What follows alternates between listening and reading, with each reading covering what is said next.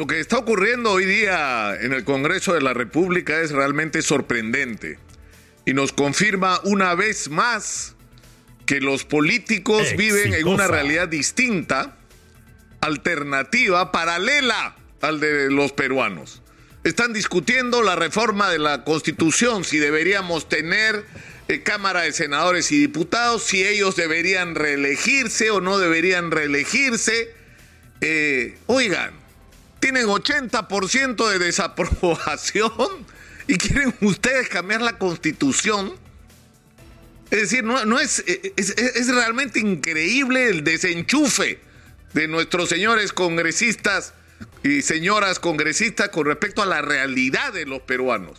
Que estamos agobiados por otros problemas, ¿ah? Por la crisis económica. Bueno, no necesito repetirle los temas, pero, pero hay tareas a las que el Congreso se tendría que abocar con responsabilidad, más allá de la circunstancia política. Porque, por ejemplo, todos los hechos que hoy se están investigando y que implican o que implicarían al propio presidente de la República, eh, no son nuevos. ¿Usted qué creen? ¿Que Carolín López llegó al Ministerio de Transporte la semana pasada o hace tres meses? Hace varios gobiernos que la señora está ahí y los sistemas de corrupción que hay instalados en el Perú hace décadas que funcionan. Y la crítica al presidente Castillo no es solamente la posibilidad de que esté involucrado en actos de corrupción, sino que ha repetido la historia y que la ha continuado. Y que una de las cosas que debería ser prioridad en la discusión del Congreso de la República, si es que quiere reivindicarse con los ciudadanos, es abocarse al debate sobre qué hacer para acabar con la corrupción en el Perú.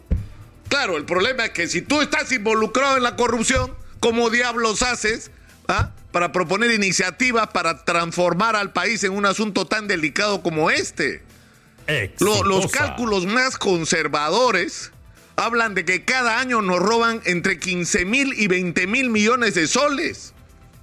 De eso estamos hablando del 10% del presupuesto de la República, se lo chorean simplemente. Y a eso habría que sumarle el gasto ineficiente de un aparato del Estado que, valga la redundancia, tiene dos características fundamentales. Ineficiencia y corrupción. Por eso estamos como estamos. Entonces, ¿qué es lo que tendría que hacer el Congreso de la República? Entrar a una discusión para producir una serie de reformas que nos permitan salir del sistema de corrupción en el que vivimos. No hay obra pública ni contratación del Estado en el Perú en el que no se pague de alguna forma o en algún momento comisiones ilegales. Por eso estamos jodidos. Eso es lo que nos está poniendo en la situación que la pandemia puso en evidencia. País que crece macroeconómicamente y que no es capaz de resolver el problema de sus ciudadanos. La razón es una y muy simple, el aparato del Estado ineficiente y corrupto que hay que cambiar.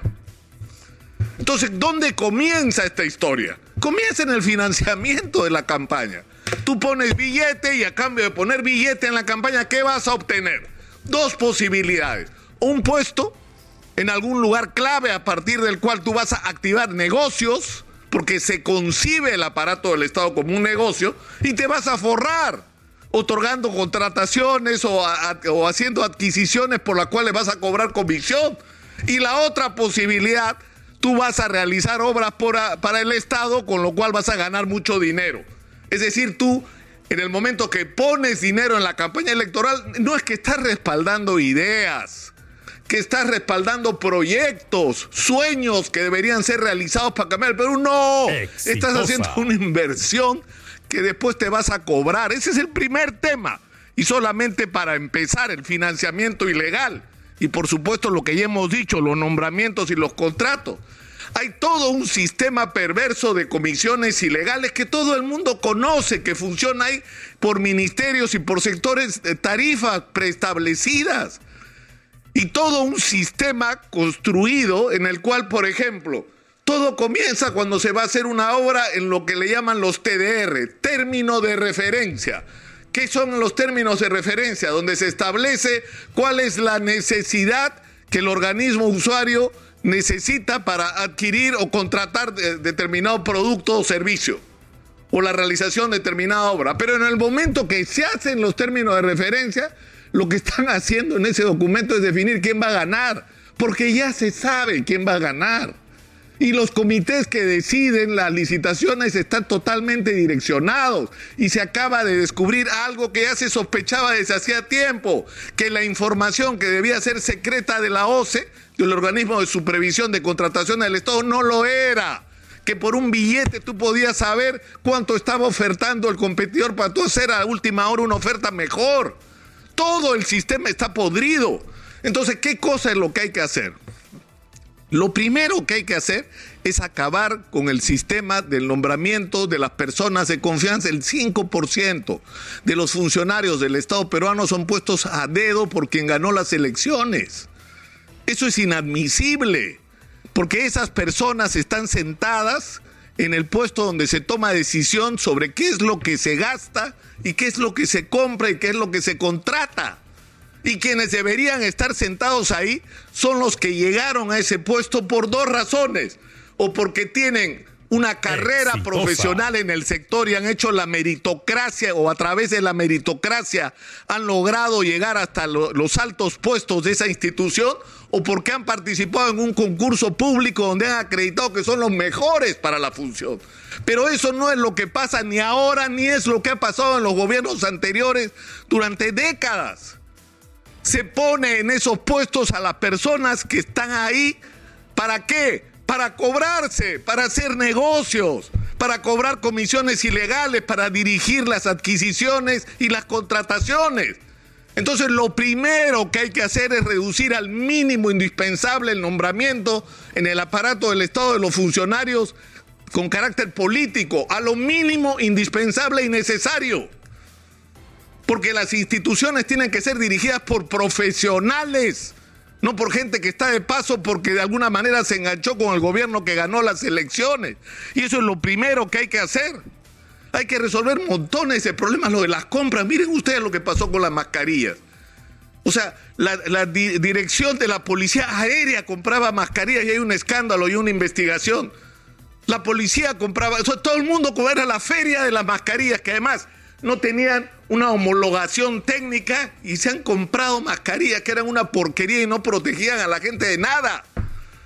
Cuando lo lógico era hacer una compra de mascarillas con el mismo estándar de calidad que te hubiera permitido conseguir rápido el producto a mejores precios y con la garantía de que tuvieran calidad y podías controlar la corrupción, pero cuando no te interesa controlar la corrupción, simplemente permites que todo el mundo compre, que esto sea una feria.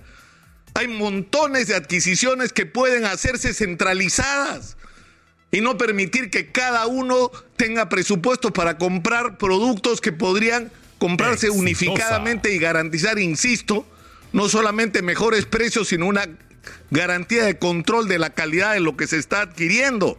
Hay que resolver el problema del registro de proveedores, que es una vergüenza. Es decir, hay proveedores que uno va al, local como ha ocurrido. ¿Recuerdan el escándalo este de la venta de, productos al Congreso de computadoras? Y, uno va al local y el local es una casa donde nadie sabe que haya existido alguna vez una, una, una empresa en San Juan del Urigancho. Es una casa de familia que no tienen idea de qué les están hablando y resulta que esa casa es la dirección mediante la cual o en la cual está registrada una empresa que es abastecedora del Estado peruano y le vende computadoras al Congreso de la República. Eso está generalizado. O sea, ¿quién controla el registro de proveedores? Es algo que es una respuesta que simplemente uno no puede entender. Es decir, ¿cómo es posible, por ejemplo, que una empresa que es proveedora de llantas en la policía termine dando hasta ranchos? O sea, pasa cualquier cosa y nadie lo controla. Y tal vez una de las medidas que el propio Pedro Franque reconoció como indispensable era la extensión de las obras por impuestos. ¿Por qué ha ocurrido que una obra por impuesto, como un hospital, hecho por una minera como Antamina demore dos años en construirse y coste lo que se presupuestó, y esa misma obra hecha por un gobierno regional demora siete años, está parada en medio de un juicio y ha costado tres veces lo que se presupuestó originalmente. Entonces la conclusión es evidente, hay que hacer obras por impuestos, hay que hacer adquisiciones por impuestos. Que nos permiten vacunarnos contra la corrupción y permitir que los recursos se usen realmente para lo que se necesita. Pero esto es una prioridad nacional. Esto tendría que ser un tema puesto en la agenda ahora, porque no estamos hablando, porque eso es politizar el tema. Por supuesto que si el señor Silva tiene responsabilidad, tiene que ir a la cárcel. Por supuesto que si el presidente Castillo tiene responsabilidad, tiene que salir. Pero ¿qué nos garantiza eso? De que el próximo o los próximos que vengan no van a hacer lo mismo. Díganme ustedes. De que la historia se vuelva a repetir y se vuelva a repetir y se vuelva a repetir como nos ha pasado en las últimas décadas. Porque lo que tenemos es una enfermedad como sistema esto es un asunto que corroe, la corrupción ha corroído el aparato del Estado peruano y no tenemos ninguna garantía de que cambiemos a las personas y se acabe la corrupción si es, que no acabamos con este sistema perverso que además ha colocado mafias que ya se conocen.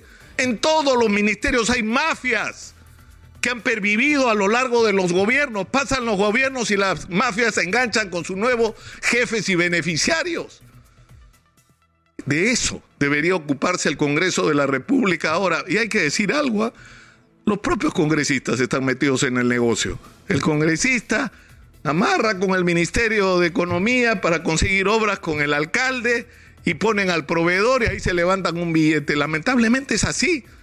O sea, la cadena de corrupción incluye a, algunos miembros del Congreso de la República y eso es algo que tiene que estar incluido en este proceso de reforma que es indispensable y que debería ocuparse los señores congresistas, pues, porque quieren cambiarnos la constitución con el 80% del país en contra. O sea, si el, si el país pudiera decidir, señores congresistas, lo que decidiría es que ustedes se vayan.